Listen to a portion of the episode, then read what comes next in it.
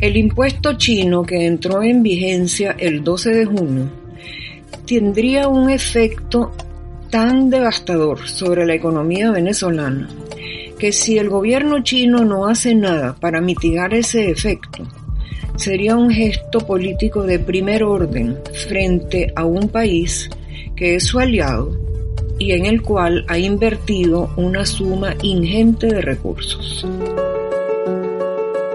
Yo soy Ruth Criboy. Y yo soy Tamara Herrera.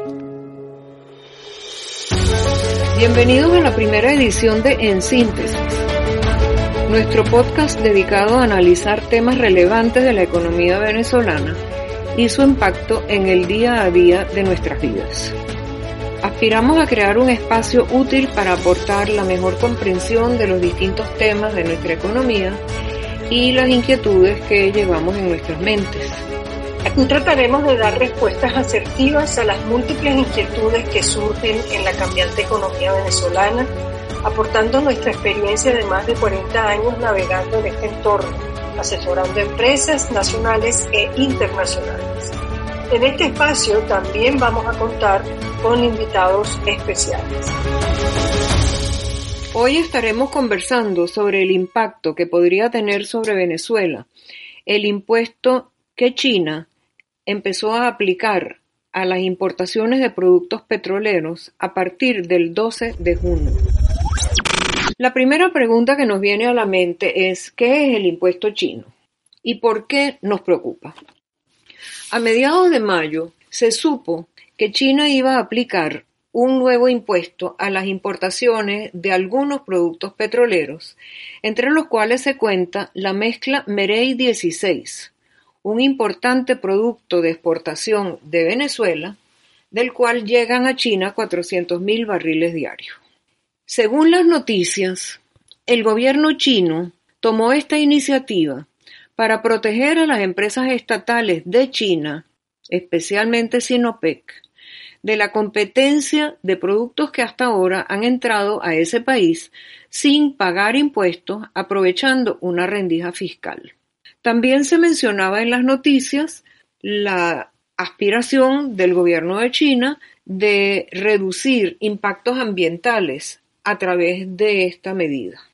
Lo cierto es que esa medida que busca atender a un problema chino impacta o podría impactar severamente a Venezuela, probablemente un efecto colateral indeseado. Estoy de acuerdo, es demasiado fuerte pensar en 400 mil barriles, que es mucho para Venezuela, dado lo poco que está produciendo y la dificultad para exportar.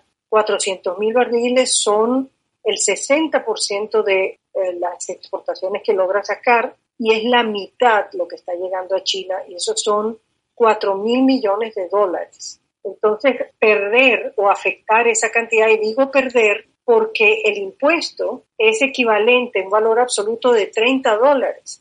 Y en este momento, con todos los descuentos para que tiene que otorgar PDVSA para hacer llegar ese crudo eludiendo a las sanciones, equivale prácticamente a 32 dólares por barril, de manera de que no quedaría prácticamente nada a cobrar y hace inviable eso. Eso significaría perder 4 mil millones de dólares anuales, si obviamente si las condiciones fueran exactamente lo mismo.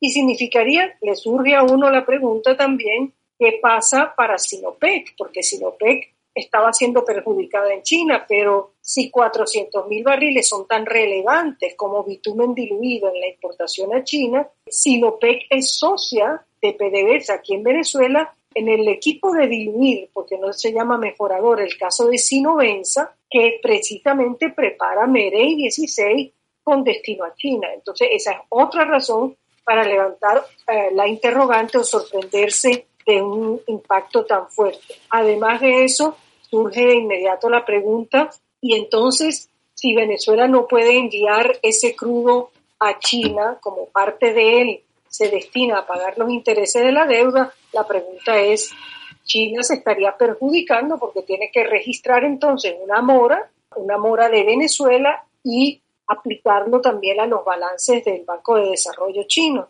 Venezuela está pagando, entendemos que está pagando los intereses de la deuda equivalente a 15 millardos de dólares y esa cantidad está generando unos intereses que son más o menos un millardo y pico, un millardo y cien millones al año, esos son 96 mil barriles. De manera que también significa resolver ese asunto. Así es, Tamara. Y realmente el impacto de ese impuesto podría llegar a ser catastrófico. Y nos hace pensar que es poco probable que ese efecto se materialice.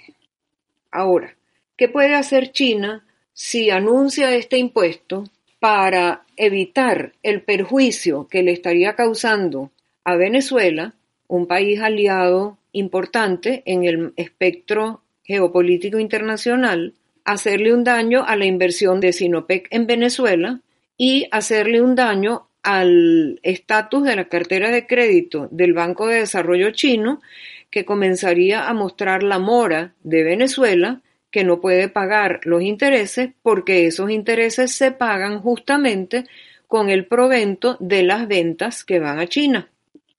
China podría buscarle la vuelta y en teoría puede buscar la forma de evitar que las ventas de petróleo venezolano sean grabadas por este impuesto. No es fácil porque ese impuesto llega a China a través de un tortuoso proceso de trasvases de barcos y mezclas de crudos de distintos orígenes para evadir el riesgo de las sanciones secundarias que ha aplicado el gobierno de Estados Unidos.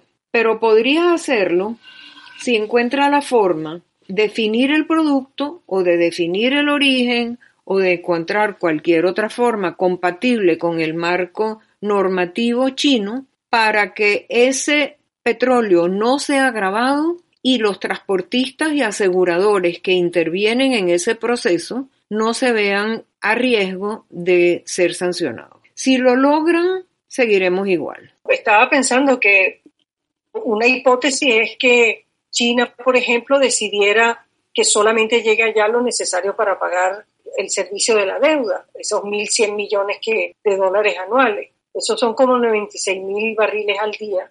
Y claro, significa que el ingreso anual de las exportaciones a China cae entonces de 4 mil a solo un millardo, pero eso acarrea más problemas porque Venezuela no tiene facilidad por el tipo de su crudo, no solo por el entorno de sanciones, sino por el tipo de su crudo, no le es fácil colocar 300 mil barriles que entonces quedarían, digamos, flotando, empiezan a buscar almacenamiento y si llega a colapsar, como ya ocurrió dos ocasiones, el almacenamiento en Venezuela, termina forzando a frenar producción y detiene, por supuesto, aguas arriba todo el proceso ya bastante precario desde hace años en Venezuela.